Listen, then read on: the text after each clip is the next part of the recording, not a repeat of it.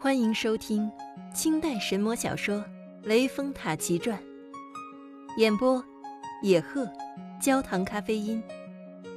喜马拉雅荣誉出品。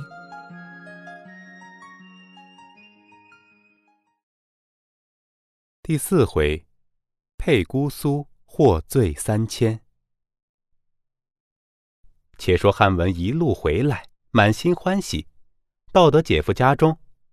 说来无巧不成书，那李公府昨夜值班看守府库，却莫名其妙丢失库银一千两，被县官老爷打了二十大板，命他缉拿正犯，要是抓不到贼人，每三天就要吃一顿板子。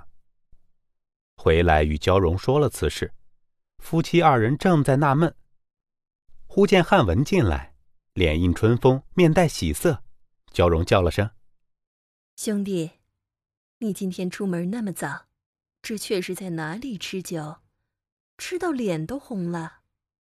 汉文笑道：“有一桩美事，正要禀上姐夫姐姐知晓。因昨日上山祭墓回来，顺路闲步西湖游玩，忽然天降大雨，我搭船回家，遇着两个女子，一主一仆，同来打赌。我细问其来由，船中丫鬟跟我说道。”他们住在双茶巷，小姐姓白，今年十七岁，名唤素贞，丫鬟叫小青。及船到岸之时，雨尚未止，我便将伞借与他们挡雨。今早我去讨伞，留我小酌，更蒙小姐高情，不嫌贫素，与我成就连理。我说家中贫寒，多有不便，怎料他又赠我一百两银子。所以我赶忙回来，求姐夫姐姐为我主婚。遂将银递与焦荣，公府夫妇大喜。公府接过银子，仔细一看，认得火号是钱塘县库银，心中暗想：库内失落银两，害我受责，天幸此银出现在此。略一沉思，就叫道：“汉文呐！”这样的亲事，这是老天爷赏赐的福气啊！哎，这样这样，你且在家中坐坐，带我去前殿兑换回来。公府把银子放入袖兜，直接往县衙门跑去。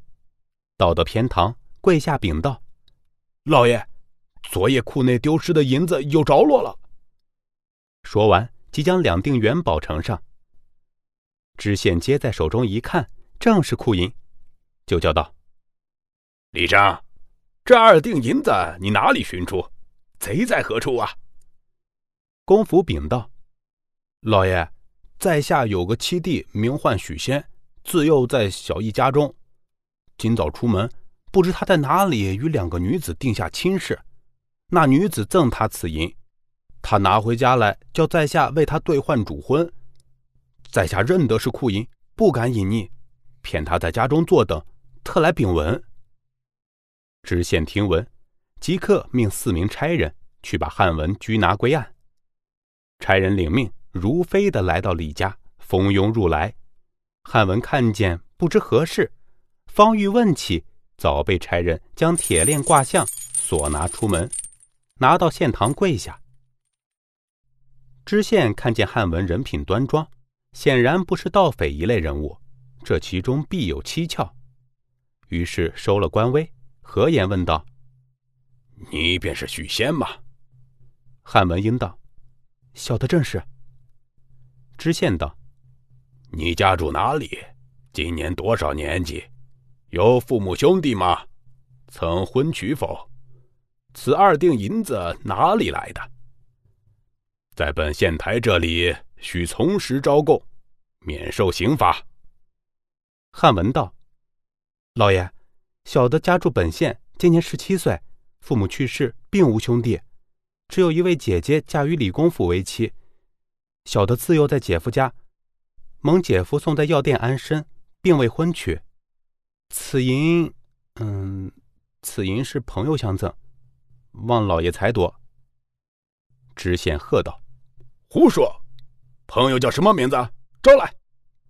汉文心中暗想：“她是千金小姐。”我若招出真情，岂不玷辱他的门风？对，宁可我受责罚，也不可连累于他。叫道：“青天爷爷，我这朋友是外方人，姓名小的忘记了。”知县听闻，不觉发怒，拳捅至下，两旁呐喊，将汉文推翻在地，重则四十大板。可怜汉文皮白肉嫩，只打得两腿鲜血淋漓，失去知觉，半晌才转醒过来，眼中流泪，叫道：“老爷，小人冤枉啊！”知县骂道：“死奴！现有人证在此，你还敢抵赖吗？”汉文听闻居然有人证，心内惊慌，叫道：“老爷，小人实遭冤枉，敢问谁人作证啊？”知县便令公府出来对证。公府出来说道：“哎呀，汉文呐，是你亲口对我说，白家小姐赠你此银，约定婚姻，是不是？此银是你交给我，要我主婚，是不是？”因库内失落库银，是我看库，老爷责我追击。要是抓不到贼人，每三天我就得挨你刚才这么一顿。我认得此二定是库银，这才无奈出来作证。哎，你别怪姐夫无情无义，只因这并非小事，这可是官家的白银一千两啊！你明白吗？你快点如实招来吧！啊！汉文被公府这么一顿说，只见面如土色，心中想到：“小姐，非是小生无意，贪生怕死，怎奈姐夫作证，有口难辩呀，无奈只得招了。”遂将赠银结清一段缘由细细供明。知县吩咐书吏录供，就叫道：“许仙呐，这丢失的白银一千两，应该二十锭才对。”这只有两锭，另外十八锭存在何处？汉文道：“他只给了小人两锭，其余十八锭，小人实在不知情啊。”知县道：“既然如此，本县差人同你去拿此二女，追出余银，免你的罪。”遂命八名差人同许仙去拿二女，差人领命，如飞出衙。再说白素贞，自赠银与汉文去后，放心不下，掐指一算，叫道：“不好了。”小青问道：“姐姐何事？”素贞道：“我们不该赠许郎银子的。此银乃钱塘县库银，他姐夫现在衙役当差，若见此银，许郎必定有祸。你快去打听一遭。”小青领命。即刻驾云起在空中，果然瞧见汉文在县堂受刑，被公府作证，招出实情。又见知县差人来拿，小青大惊，急忙转过云头来见素贞，细细说明。素贞听罢，沉吟半晌，道：“小青，我们暂且避他一避，库银留在这里等他们来拿，免得许郎再受责罚。”小青道：“姐姐主意不差。”不表二女如何躲避，且说差人到了双茶巷，打进花园各处搜寻，渺无人影。只见十八锭库银放在亭下，问了附近的居民住户，都说此事王府空园，无人居住，园内常有妖怪出现，无人敢进。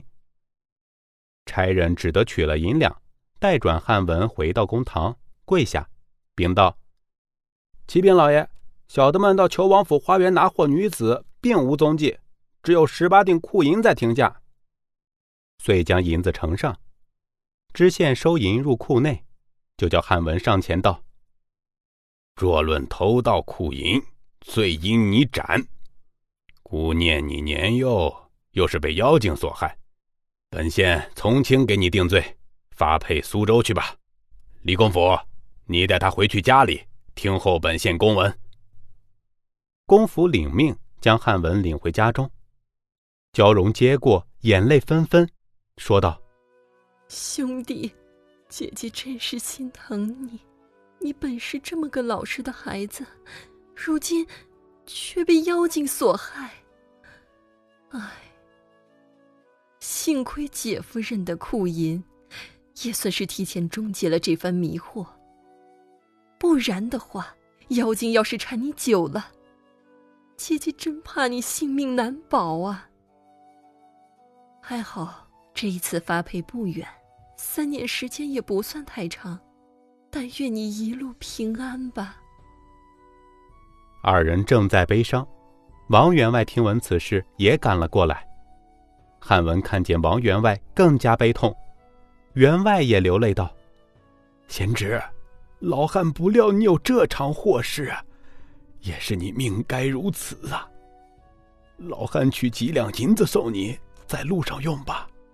苏州我有个结义兄弟，姓吴，名仁杰，他在吴家巷也开药材店。我今修书一封，与你带去，他见到我的信，一定会照顾你的。汉文道：“深感员外大恩，没齿不忘。”员外遂写书信一封，交与汉文，相辞去了。不一日，上司发下牌文，限三日内起身。知县当堂发批，差常介两名来押解。常介领文来到李家，姐弟俩抱头又是大哭一场。这两名长介平日里与李公甫素来交好，都答应了会对汉文多加照顾。几人随即出发，公府送出城外十里方别。怎料这一去苏州，可谓是方离虎窟，又现狐巢。